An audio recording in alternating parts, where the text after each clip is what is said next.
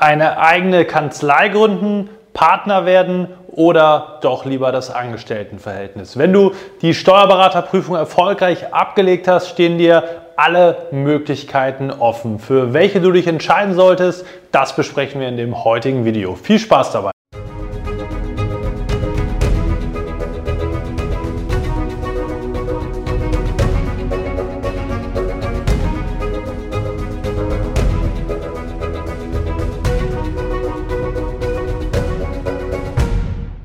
Und damit hallo und herzlich willkommen zum heutigen YouTube-Video. Heute geht es mal um die Zeit nach dem erfolgreichen bestehenden Steuerberater-Examens und zwar geht es um die Frage, welchen Karriereweg du nach dem Titel einschlagen solltest. Mein Name ist Marlo Steinecke, ich bin selbst Steuerberater und Dozent sowie Geschäftsführer der ESA Examensvorbereitung GmbH. Dort helfen wir dir gemeinsam mit unserem Team durch unser individuelles und ganzheitliches Prüfungsvorbereitungskonzept dabei, dass auch du diese erste Hürde, nämlich das Bestehen, den Titel erfolgreich meistern kannst. Dann können wir uns intensiv um die heutige Frage kümmern, nämlich was fängst du jetzt mit dem Titel an?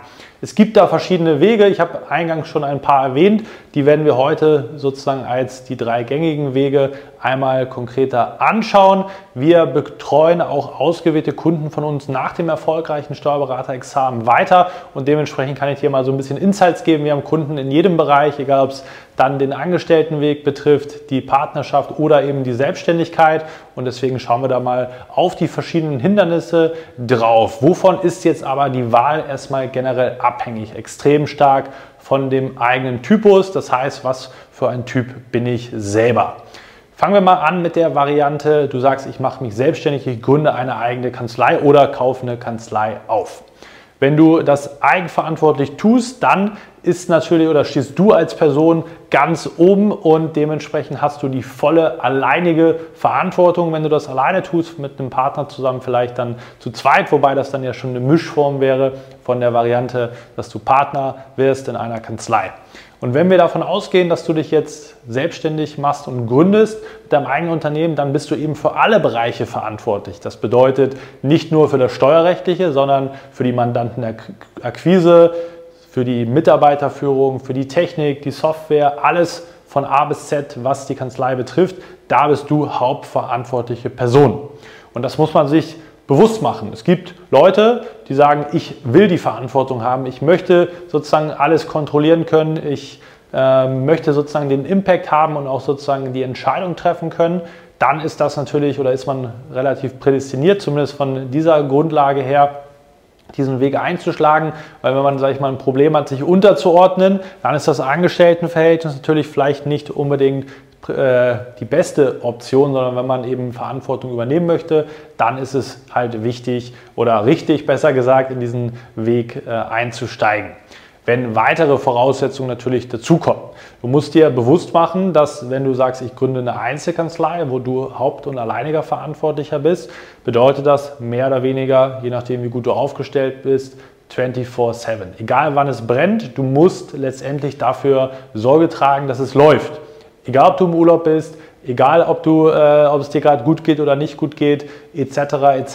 Das bedeutet, je nachdem, wie gut nachher dein Team funktioniert, deine Prozesse, Digitalisierung und so weiter stehen, deine Systeme vorhanden sind und wie viele Mitarbeiter letztendlich auch Arbeit für dich abnehmen, nichtsdestotrotz bist du derjenige, der die Verantwortung trägt und damit muss man klarkommen. Das ist nicht für jeden etwas, so ehrlich muss man zu sich selber sein. Deswegen sind oder ist der Weg für die meisten sicherlich eher bei Variante 2 vorgesehen. Und zwar, wenn man sagt, ich möchte schon unternehmerisch tätig werden, ich möchte auch schon auf eigene Rechnung arbeiten ein Stück weit, dann ist es sozusagen natürlich sinnvoll, in eine Partnerschaft reinzugehen, als Partner irgendwo einzusteigen. Gerade wenn man auch sagt, ich möchte jetzt gar nicht von Null auf alles aufbauen. Das muss man sich vielleicht auch nochmal zu der ersten Variante vor Augen führen. Wenn du von Null auf startest und dir sozusagen jetzt keine fertige Kanzlei kaufst, dann musst du wirklich von Anfang bis Ende jeden einzelnen Punkt erstmal erschaffen. Da gibt es keine Mitarbeiter, da gibt es keine Strukturen, da gibt es keine Mandanten in der Regel. Vielleicht hast du ein paar im Umfeld, aber dann geht es erstmal um die Akquise, Vertrieb machen, damit dein Unternehmen, damit deine Kanzlei überhaupt überleben kann. Und dafür ist auch nicht jeder letztendlich gemacht. Wenn du aber sagst, genau das ist mein Ding, dann hast du natürlich auch grenzenlose Möglichkeiten. In der Variante der Partnerschaft ist die Verantwortung so ein bisschen mehr geteilt. Viele sagen sicherlich, ich möchte Verantwortung übernehmen, ich möchte auch Entscheidungen treffen können, ich möchte auch, wie gesagt, auf eigene Rechnung arbeiten, aber alles alleine entscheiden, ohne Ansprechpartner auf Augenhöhe, ohne die richtige Vert oder mit äh, Vertretungsmöglichkeiten etc. Das ist etwas, wo man dann sagt, okay, ich gehe lieber in die Partnerschaft rein, um sicherzustellen, dass ich nicht alles nur auf meinen Schultern trage, sondern wir gemeinschaftlich zu dritt, zu viert, zu fünft in der Partnerschaft eben uns gegenseitig vertreten können, aushelfen können, die Kanzlei als Unternehmen gemeinsam führen können, Mitarbeiterakquise, Mandantenakquise und eben natürlich auch fachlich in den verschiedenen Spezialbereichen sich gegenseitig zu unterstützen, weil jeder hat natürlich einen anderen Schwerpunkt oder andere Fähigkeiten in der Regel. Selten so, dass alle nur das Gleiche können und die gleichen Themen nicht können, je nachdem, wie groß die Kanzlei ist. Dementsprechend kann man sagen, in der Partnerschaft sind das die Vorteile. Die Nachteile, auch wenn man nur zu dritt, zu viert, zu fünft ist, es sind Absprachen notwendig. Das heißt, du bist nicht der alleinige Entscheider und dementsprechend musst du dich mit den Kollegen arrangieren. Gerade wenn du in eine bestehende Partnerschaft reingehst, das beobachten wir bei unseren Kunden in dem Bereich dann immer wieder, muss man auch erstmal, sage ich mal, die eigenen Standards, die man etablieren möchte, dort etabliert bekommen weil vieles häufig festgefahren ist, je nachdem, wie die Kanzleistrukturen sind. Und wenn man da, ich sage mal, zumindest einen Teil grundlegend verschiedene Ansichten hat, dann wird es erstmal Zeit bedürfen, äh, um überhaupt sozusagen die eigenen Standards für Arbeitsweisen, für Systeme, für Prozesse und so weiter so etabliert zu bekommen, dass man letztendlich da auch wirklich die eigenen Standards so hat, dass man sagt, ich bin selbstständig und es läuft auch so, wie ich mir das persönlich vorstelle. Das ist halt ein Punkt, den man auf dem Schirm haben muss. Geteilte Verantwortung, ja, aber eben auch geteilte Entscheidungskompetenz. Und das ist etwas, was dann auch nicht jedem unbedingt schmeckt, sage ich jetzt mal. Die dritte Variante, das Angestelltenverhältnis, das ist natürlich so ein Stück weit der sicherste Weg. Man kann sich jederzeit neu umorientieren. Das heißt, du bist dann nicht an einen Arbeitgeber gebunden. Du kannst natürlich dann schauen, was möchte ich konkret machen. Du bist viel flexibler, hast deutlich weniger Verantwortung in der Regel. Das heißt, du hast dein, deine Stunden, die du ableisten musst, natürlich auch häufig dann mehr in verantwortungsvoller Position. Aber du kannst in Urlaub fahren, die Kanzlei muss sich um die Vertretung kümmern. Wenn du krank bist, dann muss das Unternehmen auch weiter fortgeführt werden etc. Und es hängt eben nicht alles an dir. Natürlich ist der Verdienst im Vergleich zu den anderen beiden Varianten dann auch, sag mal, geringer, weil mit weniger Risiko, mit weniger Verantwortung im Vergleich schlägt sich das häufig dann auch aufs Gehalt wieder. Man muss aber fairerweise sagen, in allen drei Varianten kannst du extrem gut verdienen unternehmerisch komplett alleine, völlig unbegrenzt. In der Variante 2 letztendlich auch. Da muss man dann natürlich das teilen bzw. auf die Gesamtentwicklung der Kanzlei schauen. Als Angestellter ist dann natürlich irgendwann eine Grenze in der Regel erreicht, je nachdem, wie die Vertragskonstellation konkret ausgestaltet ist. Aber man kann auch da sagen, da sind auf jeden Fall sehr solide und gute sechsstellige Gehälter natürlich möglich, sodass das natürlich, ich sag mal, auf die Gesamtgesellschaft gesehen, äh, meckern auf hohem Niveau ist.